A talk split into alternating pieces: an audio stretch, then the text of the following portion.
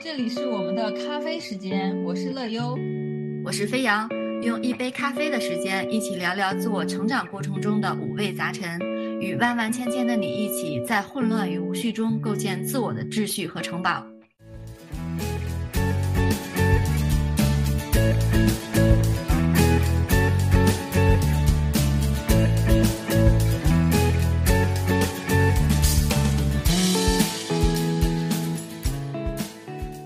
这期播客真的是拖沓了很久，从疫情居家办公到我赶上最后一波疫情的风控，被封控在楼里，到忽然呃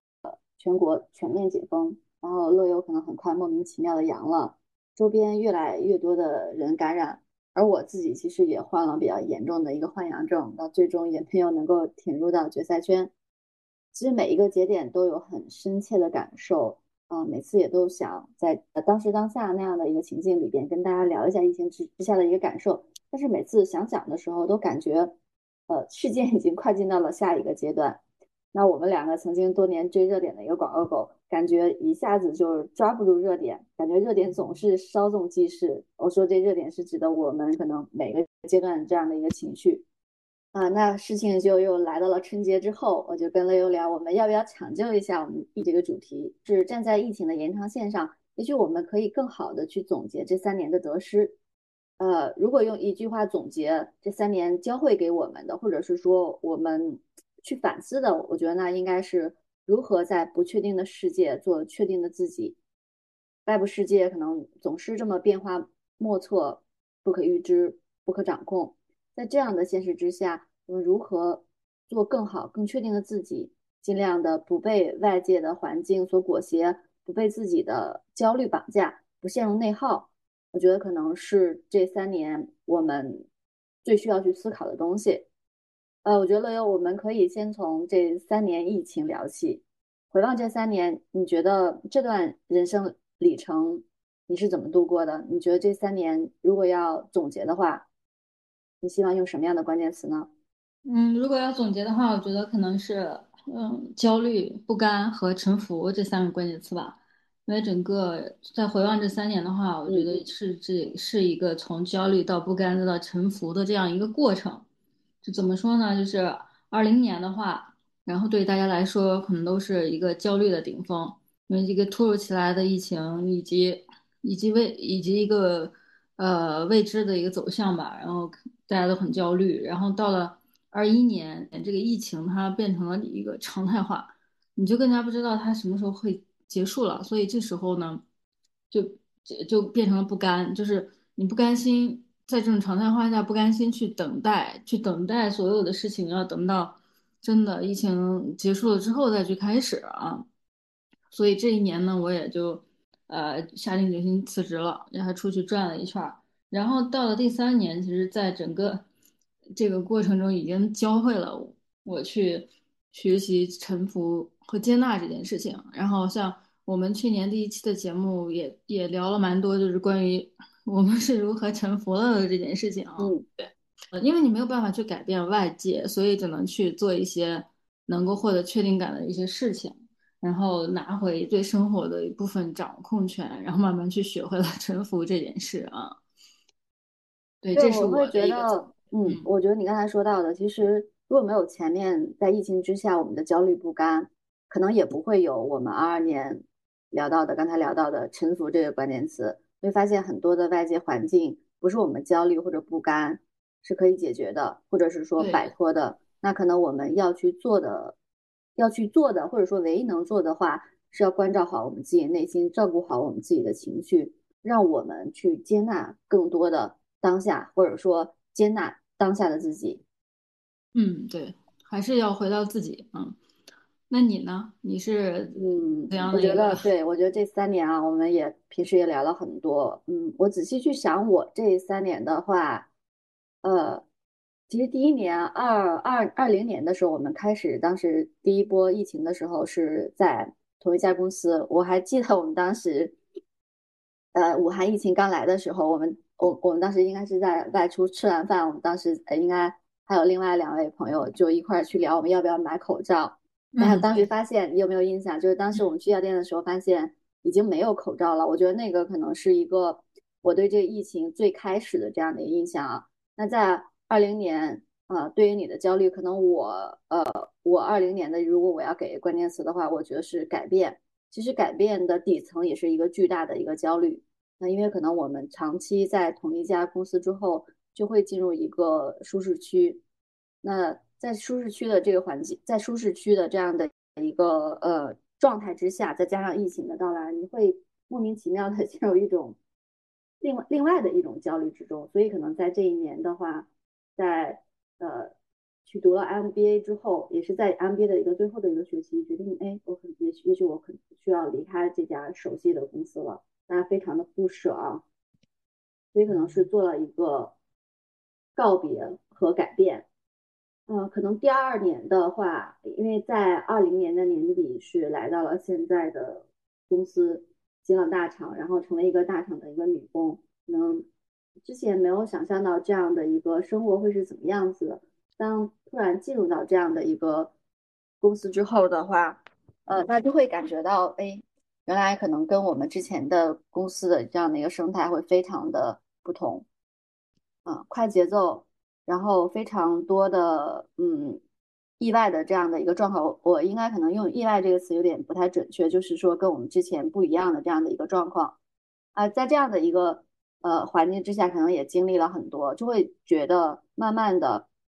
会发现，哎，你是需要去适应这样的平台，需要适应现在的这样的一个节奏。然后慢慢的也更能理解公司企业文化里边拥抱变化这个词条。那我觉得这个拥抱变化也可能是我二一年的一个最大的一个感受吧，就是我们要去适应快节奏的一个工作，我们要去适应自己在遭遇到这些呃变化、这些可能还有一些挫折的这样的一个状况下去调整自己的这样的一个内心。啊，二二年的话，我觉得这个关键词我们可能嗯是更一样的，嗯，你用了臣服，呃，我虽然觉得也是臣服，但是可能我会想用我允许这个词，那这也是 我在第一期的时候 又聊到过这个，呃，我允许事情如此的一个发生，就是在两年的这样的一个长期的疫情巨大的这个不确定性之下，在两年通过可能呃从一种公司生态转换到另外一种。公司生态心理调试的这样的一个过程中，慢慢的去接受外界的无常，去减少自己的这样的一个内耗，自我的这样的一个焦虑，更好的接纳自己，关照自己。我觉得可能这是我三年的一个核心的一个感受吧。嗯，那如果乐优，我觉得我们前面聊了这么多疫情的一个总结啊，如果我们简要的去想一下的话，或者是说我们用一句话去总结一下这三年的得失的话。你觉得你这三年是得大于失还是失大于得呢？那肯定，我觉得还是得大于失的。是，我觉得可能失去的更多是掌控感，就是因为外界这些我们无能无能为力的事情，我们原本计划被打断，可能没办法就是去想要去的地方，然后呃不能很快说去见想见的人。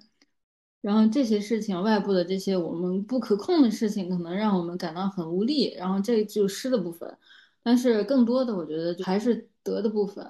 就是这个也就像是，嗯，在这个疫情之后，其实很多人也多了一些思考。就可能平时的时候，我们大家都在呃按部就班的工作、学习和生活吧，就是很少去反思一些事情。那在这个疫情。其实也是一个契机，嗯，唤醒了我们很多人就对于人生意义的一个觉察和反思吧，嗯，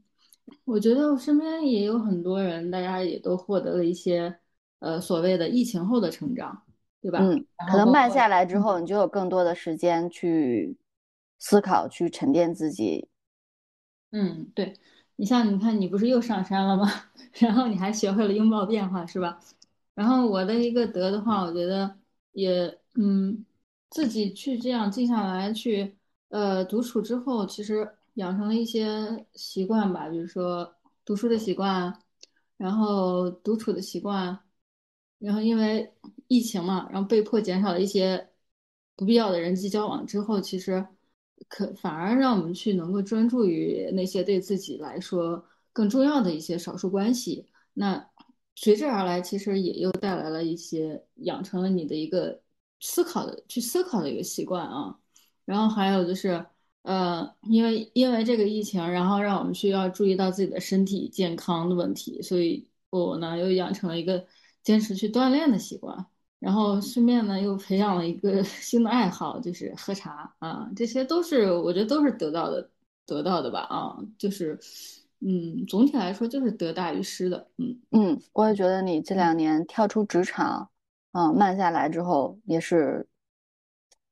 感觉你整体的一个状态要好很多，就是整个人变得更加的丰盈，然后变得更加的沉稳。这个这个词，我觉得，哎，以前的话 会觉得，对，也觉得觉觉得你就是一个 social 的小达人，可能现在的话会觉得，哎，你的另外一面就逐渐展现出来了。那其实。呃，你刚才说到总体来说得大于失，我觉得可能如果我要来去评价这个得失的话，我可能说不好是呃得更多还是失更多，可能我更想用有得有失这个词去来概括这三年吧。嗯，就是会觉得生命中有些时间，嗯，看似是浪费的，但是相信某一个时刻，它会以另外一种方式来带给我们启示。或者是说，在人生的某一个阶段，在某一个拐角处，能够给我们新样，就是不一样的启发吧。我觉得可能是这样的一个感觉。我觉得失去的地方，呃，就刚才你也聊到了，我觉得可能大家，嗯，其他的朋友大概应该也是这个样子。就是在这三年中，我们有一些想去的地方，一直没有办法去，可能一些想见的人也被迫的。见少了，或者是说也没有见成，还有一些因为疫情影响，或者也不是完全因为疫情的影响，一些未完成的这样的一个事情，比如说呃，我们可能说了很久的这样的一个西藏之行，嗯，也是迟迟还没有动身，希望今年的话能够今年安排上，对，今年一定要安排上，嗯，我觉得得到的地方的话，可能就是说，呃，换了一种职场的一个生态。打破了原来的一些固有的思思维方式，跌跌撞撞的这个过程中，去拓展了一些呃，可能原来没有的这样的一些认知，去打破了自己的一些边界，或者是说，嗯，可能还是刚才说到的，去打破了一些你原来以为是这样的一些东西。我觉得可能这也是呃这种转变带来的一个价值。呃，那我另外的一个收获呢，可能就是要以更开放的心态去面对工作和生活的得失，更好的关照自己，为自己去建立更多的确定性，去应对世界的不确定性，因为不确定性才是人生本来的面目呢。对呀，不确定性就是人生的本来面目。我前段时间在读到那个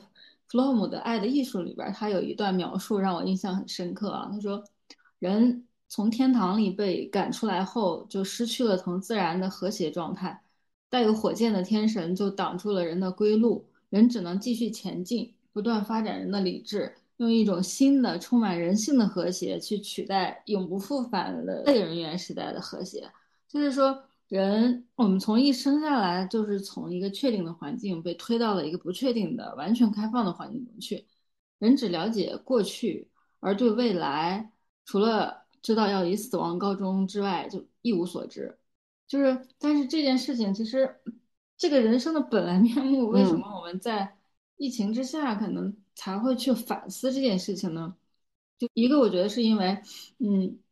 人总会在大灾大难面前，他可能才会去唤醒对人生意义的一个觉察和反思。嗯，我觉得另外一个是，也是因为疫情足够的久，就跟你刚才前面聊到的一样。对对，可能。三年的这样的一个沉淀，才有足够的一个时间去审视这么大的一个黑天鹅。它甚至到后面的时候就变成了一只灰犀牛，对不对？因为它是确定发生的这样的一个灾难，而我们又不知道它什么时候结束。嗯，没错。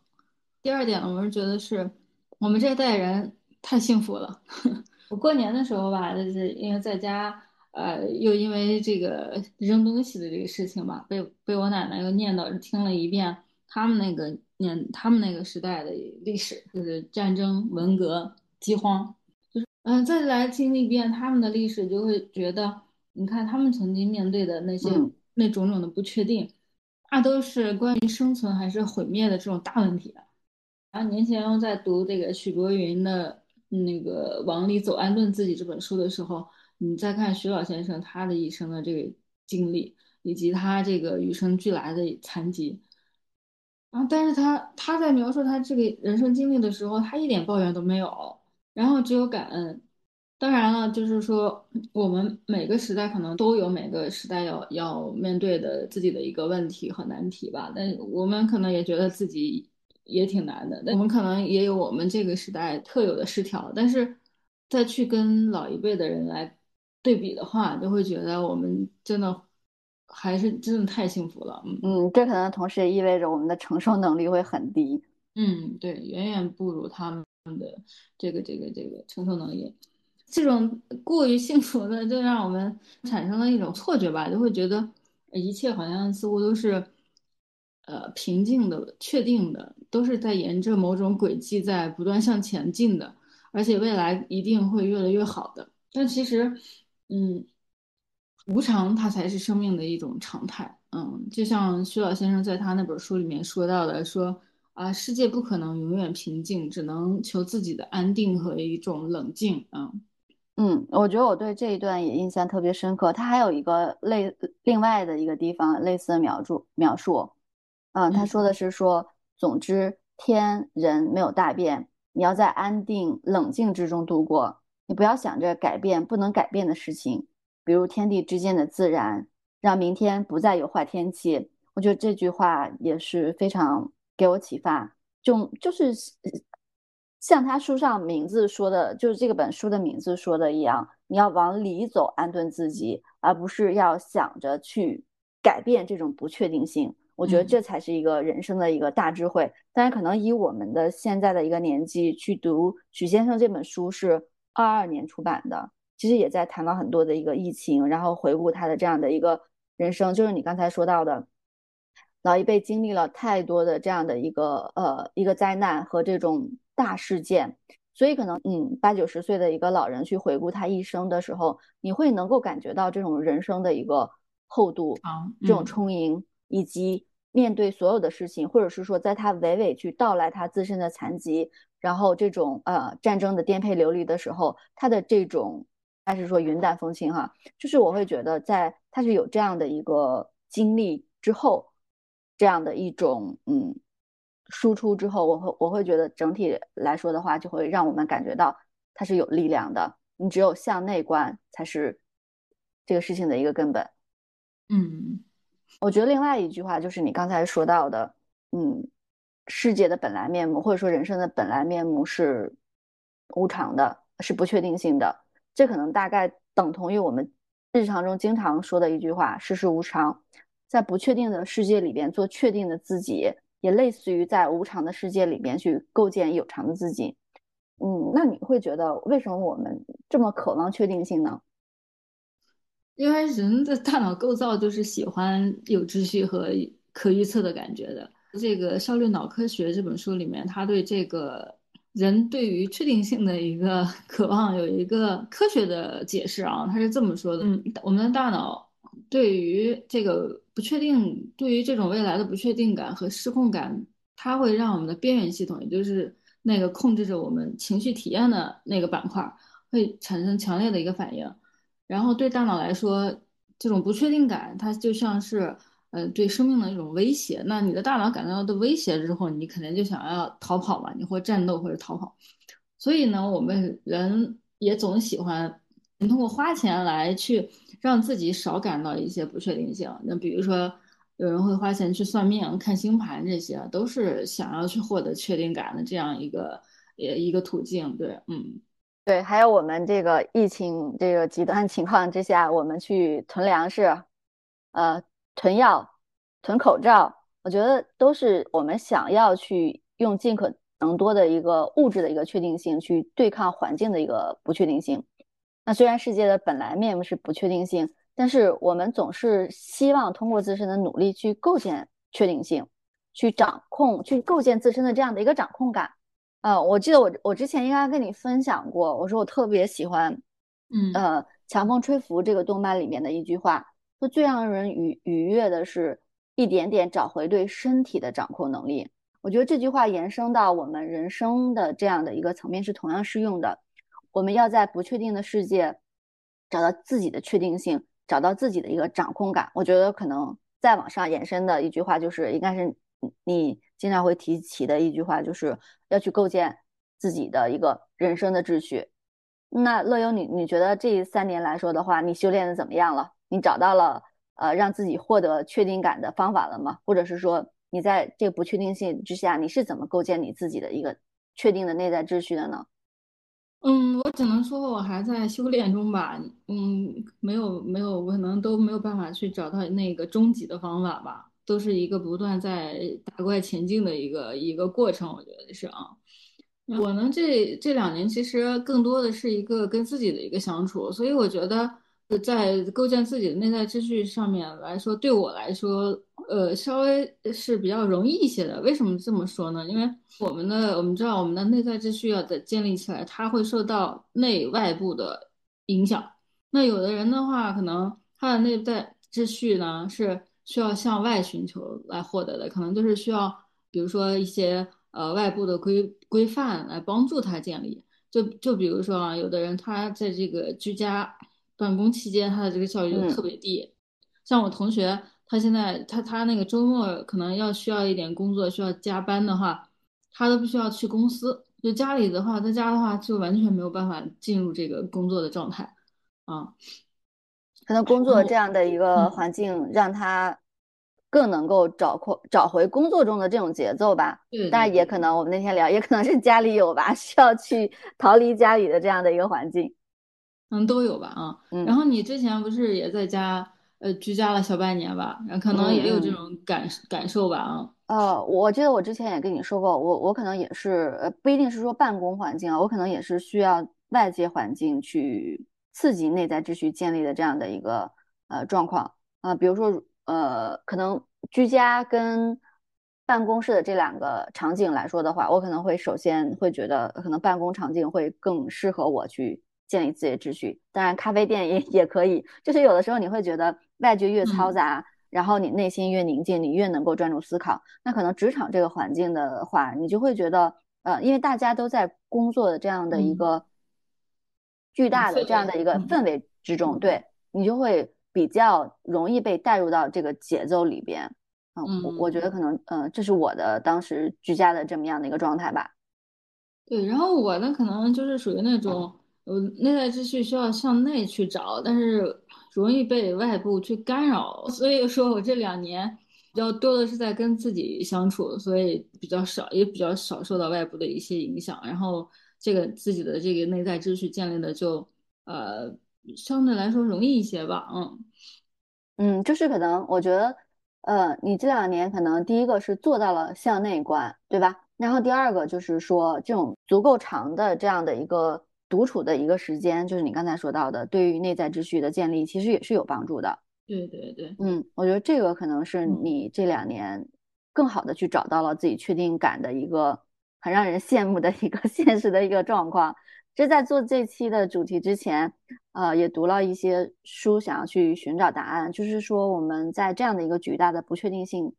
下，如何去安顿自己，包括这个书包括了呃刚才。呃，乐游提到的，嗯，许先生的向内走，安顿自己，也包括了，呃，我很喜欢的梁老师的，呃，一本书，就，呃，散文集吧，应该属于，呃，阅读有利和爱情，呃，但是发现可能没有可以去照抄的，呃，答卷或者是说现成的一个答案，但是我觉得读他们的书都会有一个共性，呃，他们的内心都是非常充盈的，他们在面对人生的这个苦难的时候，都有一种。大智慧，嗯，我觉得那个梁老师的书里边有一呃有一章的内容是讲他下乡，嗯，到应该是南方边呃边陲的这样的一个小镇。我觉得可能他在这样的一个知青下乡的这样的过程中，他想到的可能呃不是说这个环境多艰苦，而是说哇，这个当时当地的这个环境非常的好啊，当地应该是还有一个细节是说呃当地应该是。盛产什么样的一个东西，那这个东西都给他带来了巨大的这样的一个收获，他觉得这个时光是非常的难得的。那，我觉得这个是，呃，以现在的这个心境，嗯，是没有办法去达到这样的一个思考的一个水平吧。可能会，如果是说换位思考一下，如果我们置身于当时的那样的一个巨大的呃历史性的这样的一个不确定性中的话，嗯，我觉得可能是 另外一种状况。还有就是有些事情可能要经历过之后，你才能更深刻的去学到一点什么。嗯，我同意你刚才说到的，就是说，因为这两本书可能都是他们在现在的这样的一个年纪去回望当年的一个经历去写的，所以可能感受还是不一样的。对，嗯，不管怎么说呢，还是就像呃许先生在《往里走》那本书里面说说的那句话吧，就是外在对我们的影响越小，我们的心才能够。越安定，虽然现在疫情已经呃结束了啊，但是最近这个专家的这些这个这个又又说什么第二波要来了什么之类的，咱暂且不提。就是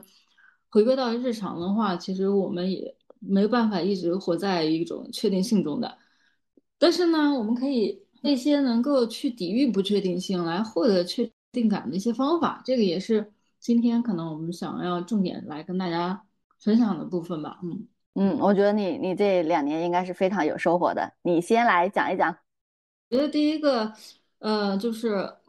阅读，阅读真的是一座可以 随身携带的避难所。养成一个阅读的习惯，就等于在为自己筑起了一个避难所。当你的你的生命中不管有任何灾难降临的时候，往书本里钻，就是是一个真的是一个很好的办法。然后我呢，也是这两这两年，因为自己可以支配的时间也比较多嘛，尤其是去年读过瘾了，大量阅读的一年啊，对，去年就是你在那个安利我用 Notion 的时候，我就把那些去看过的书就列了一下，才发现其实不知不觉中去年读了一百多本书，嗯，哇，这真的是很厉害了，这平均三天就一本，而且我我印象中你读了很多哲学和心理学的书。对，然后去年其实因为一个大量阅读，然后也读了一些可能之前不太会涉及到、不太会读到的一些呃主题方向吧。然后可能之之前读的书，要么就是可能跟啊工作然后相关的一些工具书，要么就是一些呃社科类的，会偏社科类的比较多。然后嗯，去年涉及到很多。呃，可能是新的领域吧，比如说这个读这个哲学和心理学的这个书，这个的我觉得可能是因为到了一定的年纪，大家都会去反思、去询问生命的意义到底是什么。但这其实也是一种向内观，你没有发现吗？对吧？就是这其实也是向内观。我今天在收收拾东西的时候，翻出来了我可能大约八九年前的那个那个笔记，然后发现特别有意思，就是。二十岁的时候，在我们问的问题是你为什么不爱我？然后三十岁的时候问的问题就是人生的意义到底是什么？宇宙的真相到底是什么？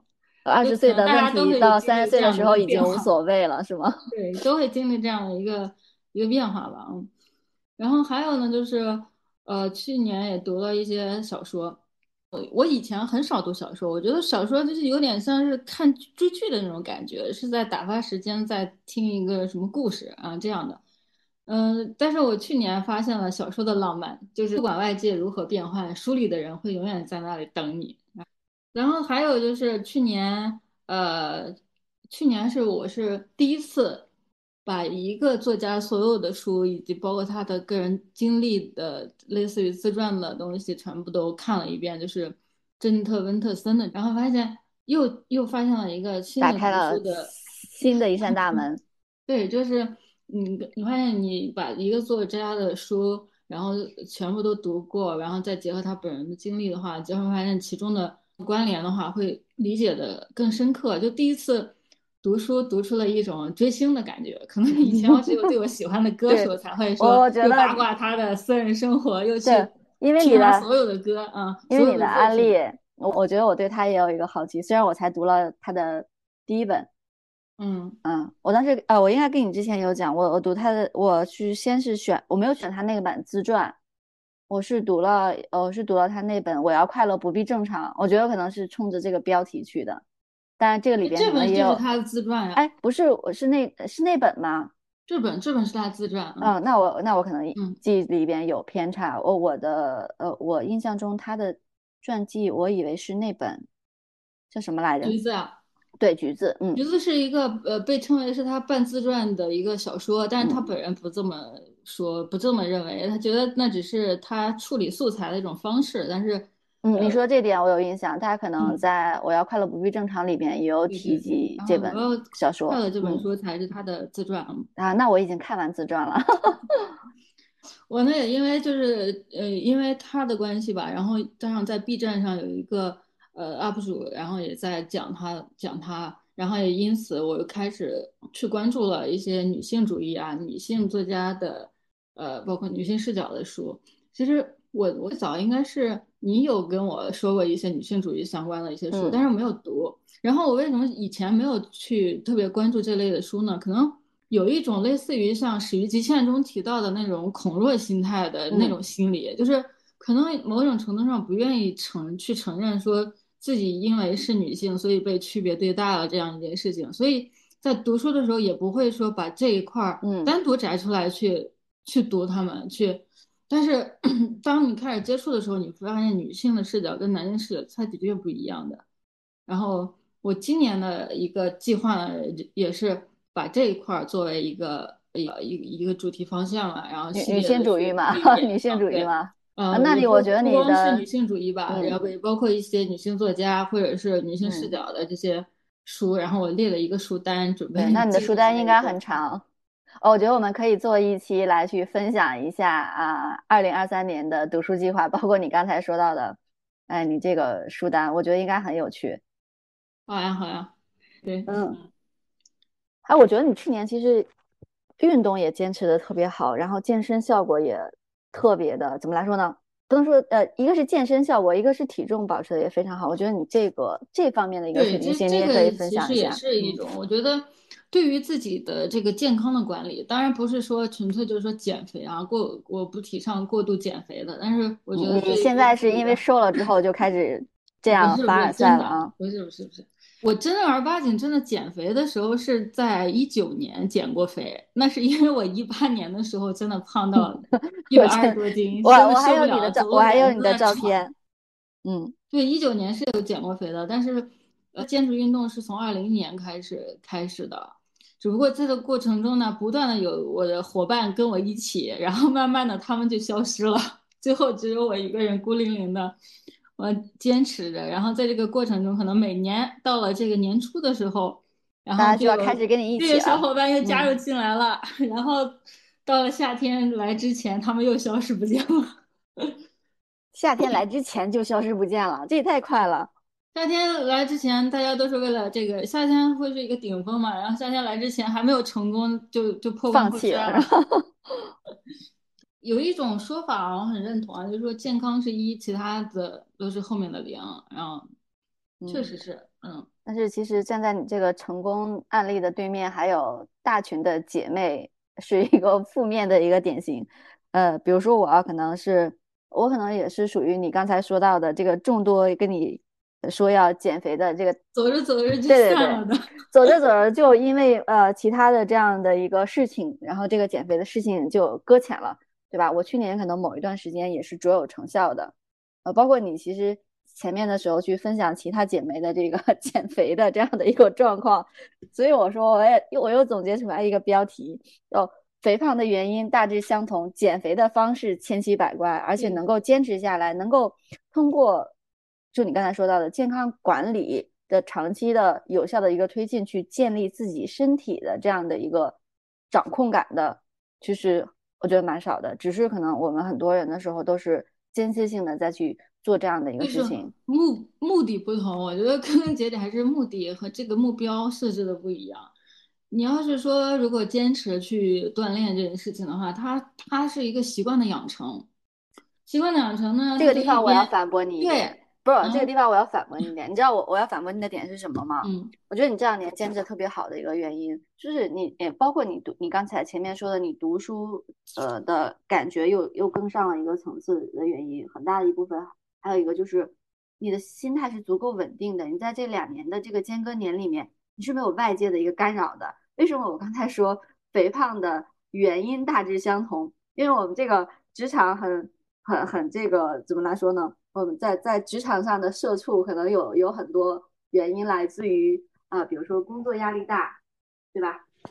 啊嗯，然后另外一个就是通勤时间长。其实去年会有一个新闻是说，呃，通勤应该是超过一小时，应该是肥胖率是增加百分之十五还是二十，而且还会去增加呃患抑郁症的一个风险。我觉得啊，这是很现实的一个状况。我跟你说，这些都是借口。我今天刚好还看到一个视频。我要等着你上班之后，你依然能够保持这么好。好的，我跟你讲，我今天刚好就刷到一个视频，说是香港中环的那个健身房，每天六点就已经人满了，就是那些精英，然后六点就开始在那里，在那里那个就开始练起来了。如果你要去举这个例子的话，那我觉得确实前面说的也都是借口。对呀，就我觉得还是一个，不管读书也好，还是这个运动也好，它都是一个习惯的养成。就是习惯的养成，你要你需要的是动力和意志力，但是这些东西太脆弱了，就是会被日常的各种各样的事情去损耗掉。当然，我坚我承认我坚持的比较好，是因为我损耗这两年的损耗比较少，这一点我是承认的。我觉得这点这点是很这点也是很关键的。然后再一个，我觉得和健康管理，然后同等重要的是，就是情绪管理，就是心态真的很重要。你看这个去年我看到了一个数数字吧，大概嗯这两年因为疫情，然后这个焦虑症、忧抑郁症的这个人数增加了几千万，具体数字不记得了。所以说我们管理好自己的心理健康也同样的重要。这一点可能也是我这个。可能因为比较少的外部刺激吧，我觉得我的情绪这两年也比之前稳定太多了。嗯，我记得去年我们在做沉浮的时候，我有跟你提到过，就是嗯，在管理情绪上有一个很大的收获，就是说接受情绪的存在，然后学会了这件事情。然后呃，我之前是以。知道自己这个情绪控制的特别不好，就是可能有时候一点事情一点就就炸呀什么，就是你会觉得哎，你这样做不好，你这样你不应该带着情绪，有有觉察到自己的情？绪，你不应该带着情绪，但其实管不住，就会就会有时候遇到一些事情，就会就会那个就会说啊，自己不要生气，不要生气，然后不应该这样有情绪，但是其实这个也也是不对的，就是。你想要管理你的情绪的话，其实第一步应该是接受你的情绪的存在，因为我我们的情绪是对于我们外界的环境的呃一个诠释和评估。那你面对一些不确定的事情，你的边缘系统就会被唤醒，你就会感到生气，感到这个焦虑，感到恐惧，这些都是正常的。然后对你的室友上线了，对，然后你告诉你自己。他们这些情绪都是正常的，然后去接纳他的时候，这一刻其实就已经减少了你的很多的很大程度上减少了你的不确定感，提高了你的心理掌控感。嗯，就是在你情绪来的时候，能够迅速的去识别情绪，然后去接受它，然后再去管理它。啊，这可能是我疫情这两年 get 到的一个新技能啊。然后去年我跟你分享过的我的这个噪音的那个那个经历吧。刚好今我我这两天我隔壁又开始装修了，我现在已经可以做到让那个噪音穿过我自己了。啊，那我觉得你比去年有进一步的一个提升。嗯，我觉得这个嗯心态要比其他的真的是难得很多。对，然后说到这儿的话，还有一点就是，我觉得呃要想办法提高自己的自主感也也很重要，就是因为有所选择对我们来说也是一件很重要的事情。你像去在去年。这个在解封之后吧，我有一个比较大的感触，就是说，呃，同样都是在家里居家，对吧？但是，呃，他不让你出去，一跟你自己选择不出去，那对你心理感受来说，真的太不一样了啊！因为这个有所选择的感觉，对我们来说真的很重要，就是我们选择以何种形式来去承受我们面对的压力。它比没有选择的去承受压力，它带来的一个压力感是要更小的。所以，嗯，我们要想办法去做一些选择，哪怕只是一个很小的选择，它都能去改变你的情绪状态。就比如说，你今天就是很累了，对吧？你非常的不想动了，嗯，你不想动了，然后你抗拒，你要抗拒这个要动了这件事情来的时候，你给自己一个选择吧。你是啊，今天很累是吧？你是动三十分钟呢，还是动五十分钟呢？人家，然后这样的话，你就没有那么抗拒了，因为你的整个情绪状态是改变了的。嗯嗯，但是没有不动的这个选项，我觉得这也是一个一项技术。然后还有一点呢，要分享的就是这个关系的管理，这个也是能够给你带来确定感的东西。就是真正的朋友，他是能够在你很难，然后在你需要的时候给你无条件的支持的。嗯，最后一点的话呢，就是嗯，多多培养一些兴趣吧。嗯，因为爱好能够抵御很多日常的琐碎。对，比如说你新培养的喝茶的习惯，也是帮你打发了很多的时间。没错，没错。哎，我觉得乐悠分享这么多，感触特别深啊。我觉得，呃，两年的积淀是明显能够看得出来的，能够感受到你这两年从内在的、外在的整体的这个变化。那我觉得刚才我们说到的这些点，我觉得我可能有一些点的感触，呃，没有乐优的深。啊，我可能会提供一个另外的一个视角来去讲一下我对建立确定性的一个感知。呃，可能第一点就是说，嗯，心智的一个成长。我说这个心智的成长，可能呃比较接近于是说，比如说我们首先要认识人生的本来面目是不确定性的，要认识到我们唯一能做的是向内观，去构建自己内在的一个确定性。去接纳不确定性，去理解生活的一个复杂性，去接纳失败，去接纳一切我们没有办法去改变的事情。不确定性本身可能从来都不是我们敌人，会使我们担心和焦虑的，可能从来都是我们与不定不确定性的这种对抗。而我们刚才说到的，我们只有认识到这些内在的一个逻辑，做到向内观、向内求，减少无谓的一个抱怨和内内耗。我觉得可能是我们构建确定性的一个开始。另外一个就是，呃，我觉得可能跟乐优去讲的，我看看是哪点啊？他刚才去提到的是说，呃，要建要建立自己的一个自主感。那我可能更想用另外一个词，就是说提升自我效能。自我效能感的话，可能类似于自信，但我觉得又不完全是啊。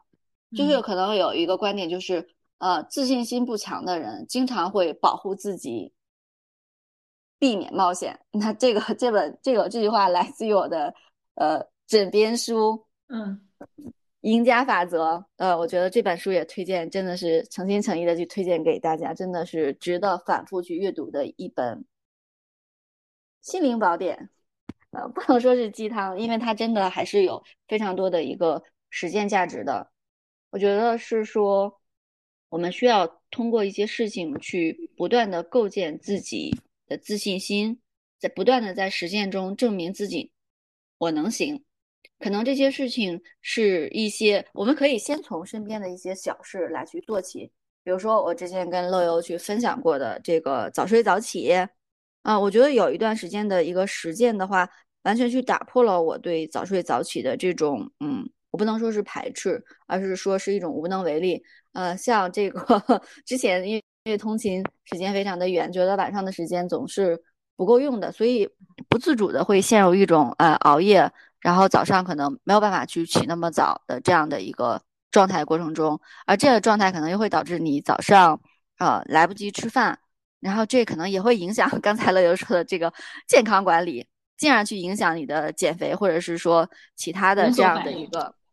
对，它会它会是一个连锁反应，但是呢，你去提高从这个从某一个切入点，或者是说 trigger，你你找到了一个抓手，比如说我刚才说到的这个，呃，早睡早起，那突然发现啊，你可以去控制住你白天的一个饮食了，因为你早上可能吃呃早上吃饭了，有足够的一个摄入，呃，中午的话你也可以去控制，可以去多吃一些蛋白性的东西，晚上的话你也可以控制住不给自己去。再去加餐了，我觉得这样的一个状态的话，就真的让人整体去进入了一种，嗯，非常的一个高效能的状态。你觉得你自己无所不能，遇到一些闹心的事情或者是人的这样的一个状况下，你能够真的是能够更好的解决。我觉得这个应该不是我对这个应该不是我个人的一个夸张。我相信，嗯，很多朋友的话应该也会有这样的一个感受，就是你需要让你自己置身一种正能量场上，你要相信你自己在这样的一个状态下，呃，你是。所向无敌的，你会吸收更多的一个正能量的东西。然后可能第三点的话，我觉得可能跟乐优讲的第一点是一样的。我觉得就是要多读书，多交流。嗯，那我跟乐优作为书友的话，可能每天都会交流，今天看了什么书，有什么样的一个收获。可能一个人默默的读是一种嗯吸收的一个方式，但是呃朋友之间相互的去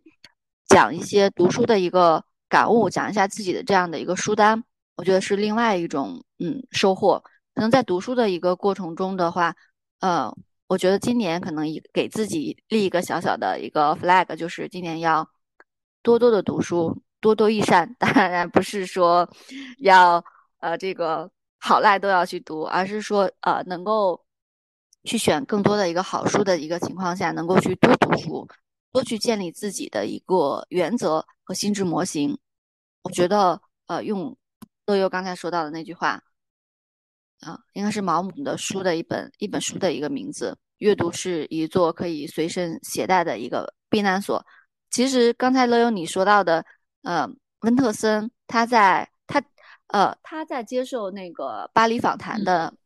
就在巴黎访谈那本书里边，他又去讲，在他面临一些挫折时候的一个状态，就是他要找一本书，逃离开现在这个环境，去深入到书里边。那这个书是可以去拯救他的。我觉得可能，呃，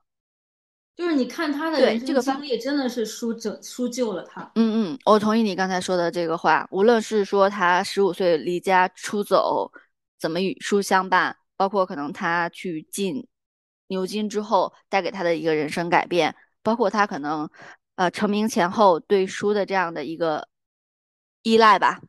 嗯，我觉得你说的这点，我我完全同意。我觉得可能现阶段我没有办法达到那么沉浸，嗯，或者是说像他那么样的痴迷，但是我觉得这可能是一个努力的一个方向。而且我会觉得啊，你看温特森这么热爱读书的一个人，造就了他。如此大的人格魅力，这也是我会觉得，哎，原来读书的读书真的能够带给人这么大的一个改变，你不觉得吗？就给了你激励，是不是？对对对。那刚才我和乐优分享了很多自己构建确定性的尝试，相信这三年大家也会有很多类似的经历和尝试。那这些尝试就像我们在无常的人生中抛下的一个一个的锚点。帮我们去构建自己的确定感。节目的最后，二零二三年，希望我们一起在不确定的世界，以更加成熟的心智、更加有效的行动，做更确定的自己。